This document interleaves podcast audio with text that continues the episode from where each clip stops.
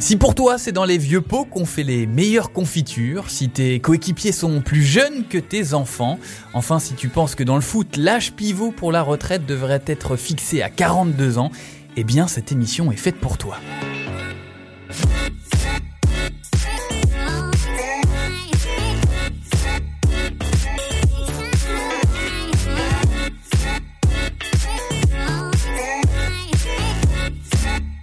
Bonjour, je suis Pierre Desmarais, bienvenue dans Rond Central pendant une demi-heure et accompagné d'un observateur et d'un acteur de la Ligue 1 Conforama, je vous donne les clés pour comprendre l'univers et le patrimoine du championnat de France.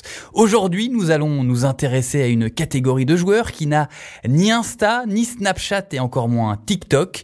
Ils sont en voie de disparition et se retrouvent en cachette parfois dans le Jurassique. Ce sont les doyens, les doyens de notre Ligue 1 Conforama. Qui mieux qu'un joueur qui a arrêté sa carrière à l'âge de 42 ans pour venir nous parler de longévité en Ligue 1 Conforama, un homme qui a reçu son premier salaire en francs. Il mériterait le titre de King of the North puisqu'il a évolué dans cinq clubs tout au long de ses 23 belles années de carrière, tous situés dans la moitié nord du pays. Et alors ça, c'est étonnant. Benjamin, mais vous avez joué avec Patrick Vieira, c'était en départemental, c'est ça? Exactement, j'ai joué avec Patrick euh, il y a fort longtemps maintenant, j'avais l'âge de 13 ans, on était dans l'équipe départementale d'Eure-et-Loire tous les deux, on faisait la Coupe nationale. En tout cas, bienvenue Benjamin Nivet, merci d'avoir accepté l'invitation de Rond Central. Avec nous, un homme aux multiples facettes, journaliste euh, sur Canal+, mais aussi comédien euh, pour Click, homme d'impro au Paname Café. Sa chevelure, sa chevelure, pardon, n'est pas sans nous rappeler celle d'Ivanoé. Vous l'avez bien sûr reconnu, Paul de Saint-Cernin est là avec nous. Bonsoir à tous. T'as pas comparé ma chevelure avec celle de Benjamin? Non, j'ai pas osé faire ce rapprochement. Alors Paul, vous, vous êtes un, un vrai puits de science, hein, si, si je me trompe pas, sur les papis de notre Ligue 1 Conforama. Ouais, mais j'aime pas quand tu dis ça. J'aime pas papy de la Ligue 1. Je trouve que papy de la Ligue 1, c'est hyper péjoratif. péjoratif ouais. Ben ouais, je trouve que quand tu dis papy de la Ligue 1, j'entends, euh, euh, tu vois, je vois une sorte de perfouras euh, avec sa canne au milieu du terrain qui pue la naphtaline. C'est pas vrai. Ronaldo, il a 35 piges et au moment où on enregistre ce, ce podcast, il a 20 buts en 20 matchs de Serie A. Alors pourquoi Cristiano, ça serait un, un, un, super athlète avec une hygiène de vie irréprochable et Benjamin, ça serait un papy. Non, je suis pas d'accord avec ça. Je, je, vais même aller plus loin. Je pense que Benjamin, c'est le Neymar d'il y a 10 ans. Bah ouais.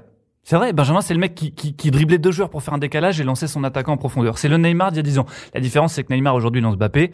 Benjamin, à l'époque, il lançait Sébastien Grax, tu vois. Mais c'est pareil. c'est exactement pareil. Si, autre différence, c'est que bah, Neymar, il, il, peut faire une teinture rose avec ses cheveux, quoi. Benjamin, c'est la, nature, on, on, a décidé autrement. Mais ce beau crâne, ce beau crâne luisant et bien formé, c'est la marque des grands, Benjamin. Bien, c'est le 15 mai 2019, Benjamin, que la France apprend la terrible nouvelle. Tu annonces alors que tu stoppes ta carrière à 42 ans. Et on se dit alors qu'entre 42 ou 45 ans, il n'y a plus tellement de différence, que le plafond de verre a été brisé. Alors pourquoi avoir finalement décidé à 42 ans? Pourquoi? Bah finalement parce que cette dernière saison euh, m'a permis d'arrêter, de dire stop malheureusement parce que je pense que physiquement je sentais peut-être que je pouvais euh, en faire un peu plus, mais euh, mentalement par rapport à la saison que je venais de passer et je me sentais pas de, continuer. Je sentais que j'arrivais à, à, bout et il fallait pas faire la saison de trop et, et euh, d'avoir cette chance de moi-même arrêter, de le choisir cette fin, c'est je suis un privilégié, donc euh, bon, j'ai préféré arrêter à ce moment-là. C'est vrai qu'à, l'origine, tu pensais plutôt à arrêter aux alentours de, de 35 ans? Ouais, complètement. Moi, quand je suis arrivé à l'âge de 35, 36 ans à l'Estac, je pensais faire encore un ou deux ans et puis après euh, mettre un terme à ma carrière. Et puis finalement, euh, bizarrement, les années se suivent et puis euh, mon préparateur physique me voit dans l'état où je suis à 35, 36 ans, me dit, euh, mettons, je vais t'emmener jusqu'à 40 ans, c'est, c'est, c'est sûr et tout. Je, je le prenais pour un fou à ce moment-là.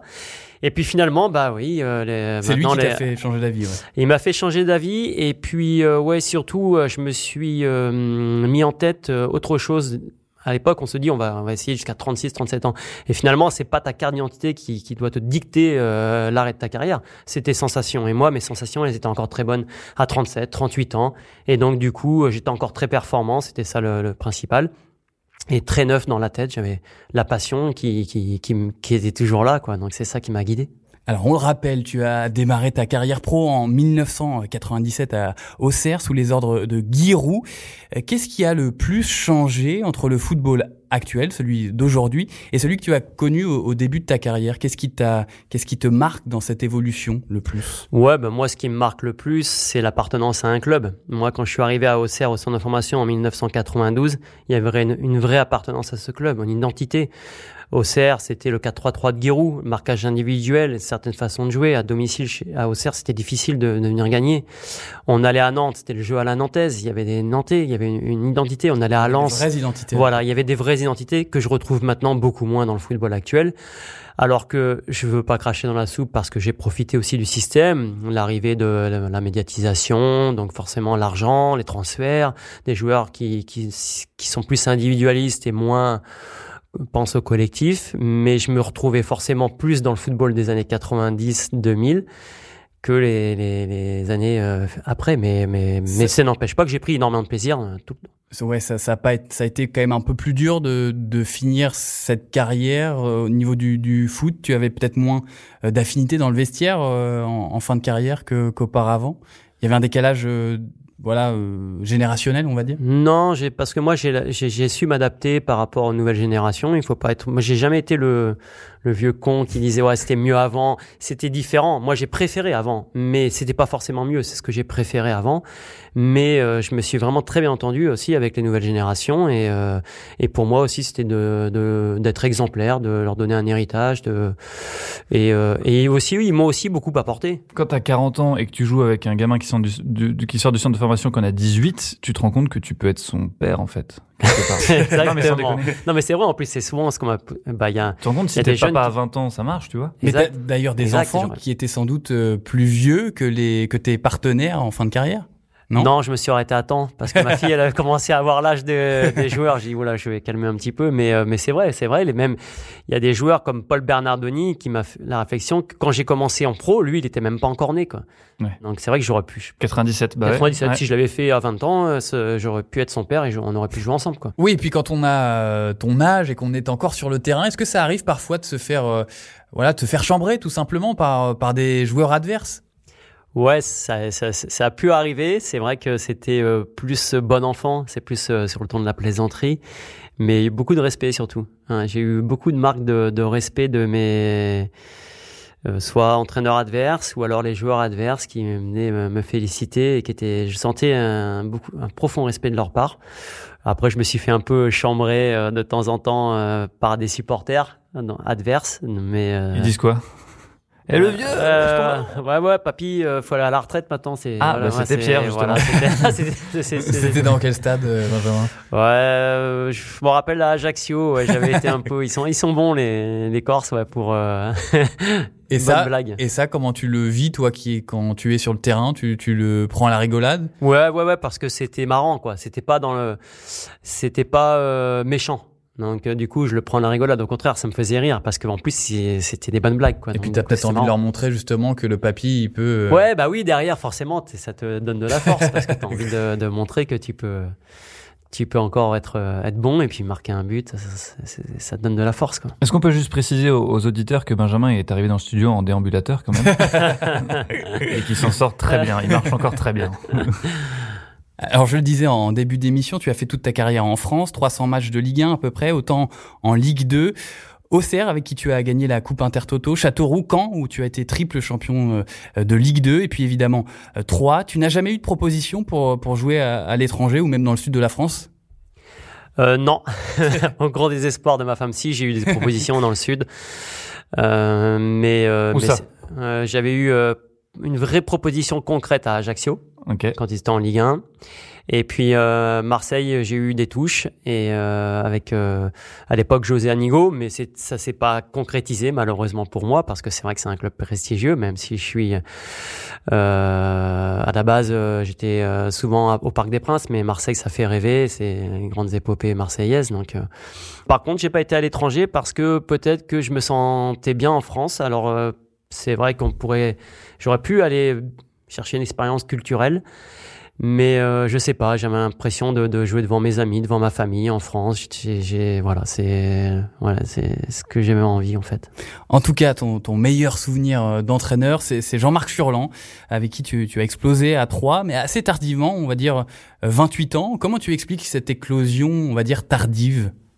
Alors euh, peut-être que moi il m'a fallu plus de temps, peut-être que j'étais pas prêt, euh, euh, pas assez mûr à 20 ans. Pourtant les qualités, je pense que j'avais pas plus de qualités à 28 qu'à 20 ans. Je pense que mentalement c'est là où c'est fait la différence. Je me suis enlevé forcément à un moment donné peut-être des freins. C'est Jean-Marc Furlan qui a débloqué un peu cet aspect mental de ta Ouais, il m'a débloqué au niveau peut-être mental, mais aussi Jean-Marc Furlan quand il est arrivé, il m'a vraiment donné les clés du du camion quoi en fait. Il m'a il m'a mis en poste de numéro 10 avec des grosses responsabilités. Alors, un poste que tu voilà où tu voulais jouer depuis toujours. Voilà. Toi le le fan de Platini. Euh. Exactement, moi je suis fan de Platini, mon numéro 10 au cœur du jeu, meneur de jeu, ce qui n'avait pas été le cas euh, les années précédentes parce que je jouais souvent en deuxième 6, il a fallu que je m'adapte à, un style de jeu différent et du coup je je montrais pas aussi la plénitude de mes moyens et alors justement, il paraît que ta plus belle émotion sportive, c'est la montée avec 3 en 2005 avec Furlan. Euh, toujours ce jour-là, tu as fini en caleçon dans la fontaine municipale. Ouais, bah voilà, ouais, c'est ça. Des fois, je suis un peu extraverti finalement. pour, pour, Neymar, on appelle ça un samedi. Hein, non, t'étais pas extraverti en dehors du, du terrain, si, hormis sur, sur, Ouais, non, non, si, si, j'ai. On, peut-être qu'on y reviendra après, mais on parle souvent de l'hygiène de vie j'avais mon hygiène de vie qui est pas forcément la vie euh, d'un moine qui fait rien, qui, qui, qui est super sérieux. J'avais besoin de, de, de, de, fois de sortir, de te libérer, de me libérer après les matchs, de voilà d'aller boire un verre euh, et s'il fallait en boire un peu plus parce que j'en avais envie, ben je, je me le privais pas, mais bon forcément la semaine derrière, je faisais c'est vrai très attention à mon alimentation et à mon à ce que je buvais et ce que je mangeais, mais ça m'empêchait pas de sortir aussi de, de temps en temps. Bien. Vittorino Hilton, le Montpellierin, 42 ans, explique qu'avec l'âge, il s'est davantage concentré sur la lecture du jeu, le positionnement et qu'il est devenu euh, plus performant dans ce domaine euh, qu'avant. Alors est-ce que finalement il ne faut pas euh, prendre peut-être les, choses à l'envers et se demander si de manière générale les footballeurs n'arrêtent pas trop tôt leur carrière avant qu'ils se soient totalement finalement épanouis dans leur métier? Ou euh, bah après c'est le physique qui va qui va être déterminant hein, parce que c'est vrai que comme euh, le disait euh, Vittorino avec l'expérience on a une meilleure intelligence de jeu une meilleure lecture des, voilà donc les efforts on les fait pas inutilement on gère mieux le stress d'avant match qui peut être aussi des fois un peu inhibiteur et puis et puis perdre de, l'énergie euh, donc du coup, euh, c'est beaucoup de critères qu'avec l'expérience, c'est sûr qu'on est meilleur à, à 40 ans, mais euh, mais physiquement, bah, on est obligé d'arrêter avant souvent, quoi. Après, on va, on va encore te passer la brosse à reluire, mais je crois que Vittorino Hilton, il joue à 5 derrière Montpellier cette saison. Donc, il est dans une, il fait partie de trois défenseurs centraux. C'est pas le même poste. Je trouve que la prouesse est encore plus grande quand t'es numéro 10 que quand t'es défenseur central dans une défense à 5, quoi. Bah, on verra. Ça se trouve, euh, on va voir Vittorino, mais là, c'est extra, extraordinaire aussi ce qu'il fait parce qu'il est jamais blessé. Il est, je pense que c'est un joueur de ce que j'ai pu entendre exemplaire, toujours à l'entraînement. Et euh, après, c'est vrai que c'est un poste différent du mien, mais euh... mais c'est vrai que Paul a raison. On a plutôt tendance à voir des défenseurs, voir des gardiens euh, aller euh, loin dans les âges. C'est beaucoup plus rare pour pour les euh, milieux de terrain. Oui, c'est vrai, c'est vrai que c'est beaucoup plus rare parce qu'un milieu de terrain, il faut il faut courir beaucoup beaucoup plus qu'un défenseur. Donc c'est pour ça qu'on voit beaucoup plus de défenseurs centraux ou de gardiens qui finissent beaucoup plus tard que les milieux ou les attaquants. Sur cette longévité, je crois que tu avais avais pris exemple sur euh, des joueurs outre-Manche et notamment un qui jouait à Manchester United euh, Ryan Giggs. Ryan Giggs. Ouais, bien sûr, c'est ça. C'est après, du coup, avec l'âge, on regarde les, les vieux. c'est ça.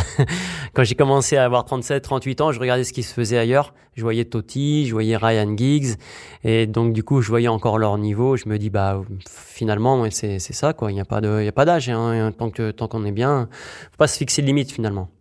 Quand on est un joueur de foot qui, qui prend de l'âge, justement, on en a parlé, il y a la, la problématique du, du, déclinement physique. Est-ce que l'on souffre quand on est un footballeur de plus de 40 ans sur le terrain? Oui, on souffre euh, surtout dans les fins de match. Moi, c'est vrai que j'ai été très bien géré aussi. Hein. Il faut aussi euh, le dire que c'est que j'ai eu des entraîneurs, que ce soit Jean-Luc Garcia ou Jean-Marc Furlan, avec l'âge, ils m'ont très bien géré, que ce soit à l'entraînement, même si je suis quelqu'un qui adore m'entraîner. Je m'entraînais toujours, mais il me gérait quand même. Et puis en, sur les fins de match ou des matchs à l'extérieur où souvent je sortais des fois un quart d'heure de la fin pour pas puiser vraiment dans les réserves. Et après, c'est vrai que la récupération est beaucoup plus dure le lendemain. Et là, c'est vrai que ça me facilite ouais, la récupération. Le, secret, finalement, c'est de ouais, bien connaître son corps, bien connaître ses capacités. Et ça, ça s'acquiert forcément aussi euh, avec l'âge. Ouais, exactement. Après, je connaissais vraiment très très bien mon corps. Je faisais euh, encore, c'est vrai, encore plus attention à mon, à mon alimentation. J'ai enlevé euh, voilà beaucoup de choses. Et puis euh, je me faisais masser un peu plus euh, j'étais plus euh, au repos à la maison un peu moins présent avec d'autres tâches euh, qui euh, étaient euh, ménagères en grande âme de ma femme ou avec les enfants. J'ai essayé beaucoup de me reposer. Donc du coup, c'était très important. Avec plus je vieillissais, plus je me reposais. C'est la technique, ça. T'as entendu? En fait, quand tu vieillis, tu peux te faire, tu peux te faire masser plus et, tu fais plus le ménage, quoi. ah non, chérie, je suis vieux, tu comprends, je peux pas t'aider aujourd'hui. Bon, et puis il y a quand même quelque chose d'assez incroyable dans, dans ta longue carrière, c'est que tu ne t'es jamais vraiment blessé. Alors quelques luxations, c'est sûr, à l'épaule, une blessure au pied de deux mois à la fin, mais jamais de genou ou jamais de, de blessure grave finalement. C'est juste de la chance, tu penses? Non, je pense pas que ce soit juste de, de la chance. Je... Parce que euh, quand on a une blessure, souvent elle relève. Euh, il y a toujours, une, je trouve, une, euh, une, ouais, une cause, c'est ça, à la blessure. dès que je me suis blessé, c'est qu'il y avait un moment donné où j'étais moins bien. Et, après, c'est vrai que j'ai de la chance d'avoir des, des, des genoux et les chevilles je sais pas, c'est assez lax peut-être, mais je pense pas qu'il y ait que de la chance euh, parce que euh, euh, Ouais, c'est peut-être, je sais pas. Je sur les genoux et les chevilles, je me blessais jamais parce que j'ai, je sais pas, j'ai évité à chaque fois de les contacts physiques. Les contacts, que, ouais, les contacts physiques, peut-être, mm. c'est peut-être une de tes particularités aussi. Tu es un joueur de ballon, pas forcément euh, aller au combat euh, comme un, autre euh, joueur qui joue depuis lui aussi très longtemps, Florent Balmont. Toi, c'était vraiment le voilà créer du jeu, jouer avec avec la balle qui t'intéressait sur le sur le terrain. Ouais, bah oui, bah bien sûr. Moi, j'essayais toujours d'être dans l'évitement, dans la création, dans faire jouer les autres. Et euh, dès mon plus jeune âge, j'étais déjà plus petit que que tout le monde. Donc du coup, je l'ai je l'ai acquis sûrement à ces à ces périodes-là, quoi, parce que fallait que je vois vite, sinon physiquement, on me prenait le ballon, quoi. Donc là, ça a été le cas après au niveau professionnel. J'essayais de d'être euh, très rapide dans mes prises de décision on va parler de, de cette lassitude mentale peut-être qui s'installe au, bout des de 20 ans, 23 ans de, carrière, forcément après euh, tant d'années, après un match raté ou une non-titularisation par exemple. Est-ce que l'on se dit, euh, bon, stop, fini les conneries, euh, j'ai passé l'âge, bon courage, et puis, et puis moi j'arrête quoi, ciao Ouais, non, c'était pas par rapport à un match raté ou une non-titularisation. Je pense que c'était plutôt moi, en tout cas, pour ma propre expérience, c'était par rapport à j'étais plus en phase avec euh, le système de jeu de l'équipe, de du coach. Donc euh, c'est surtout ça et du coup je jouais moins et c'est pas la façon de jouer moins. Je savais qu'à un moment donné j'avais moins joué. Et, euh, et, puis je sentais que finalement bah, j'étais moins bien dans ma tête, j'étais un peu moins performant et donc du coup petit à petit ça m'a poussé vers la sortie. Mais ça veut dire quoi justement ne plus être en phase avec avec son entraîneur, avec son équipe? Qu'est-ce qui se passe à ce moment-là? Qu'est-ce qui est dit? Bah parce que après moi ce qui m'a fait euh, durer aussi c'est parce que euh, voilà je me je me je me faisais plaisir sur le terrain et du coup bah là du coup euh, dans ce côté euh, notre façon de jouer qui était nettement plus défensive où le jeu est passé au second plan et ben du coup moi je prenais beaucoup moins de plaisir sur le sur le terrain et du coup bah ça, ça se ressentait aussi dans mes dans mes performances. C'était qui le, ton dernier coach? C'était Rui Almeida. OK. Ouais, qui est réputé pour être un entraîneur très dur, euh, voilà, avec un. Ouais, c'est, mais j'ai pas. Un jeu plutôt défensif. Euh, voilà. après c'était moins en, en, corrélation avec moi ce que avec je, euh, ta manière de, de voir le football. Ouais, ta vision du Donc à 42 ans, bah on le voit différemment. Euh, qu'à 20-25 ans où là bah t'es obligé de t'accrocher d'essayer et tout mais là moi j'avais dit bah t'avais une carrière derrière toi et ouais, non, t'avais du, du vécu je me suis dit c'est c'est le moment d'arrêter Justement, quel rapport on entretient avec un, un entraîneur quand on, se rapproche de, de ton âge?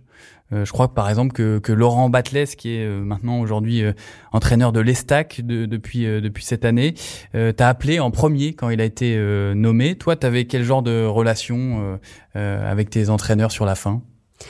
Bah très très bonne parce que il voyait moi comment je fonctionnais au quotidien. J'étais un ancien mais qui montrait toujours l'exemple, qui était euh, comment je vais dire T'étais une espèce d'entraîneur adjoint Non, non, pas du tout. Non, non. J'ai toujours laissé une barrière quand même. C'est important hein, qu'il y ait une barrière entre l'entraîneur euh, et le joueur. Et puis moi, en tant que leader, euh, par contre, il savait que derrière, moi, j'allais avoir un discours positif au niveau du vestiaire avec les joueurs et qui pouvaient s'appuyer sur moi. Donc, euh, j'avais un autre regard après, plus j'ai avancé dans l'âge.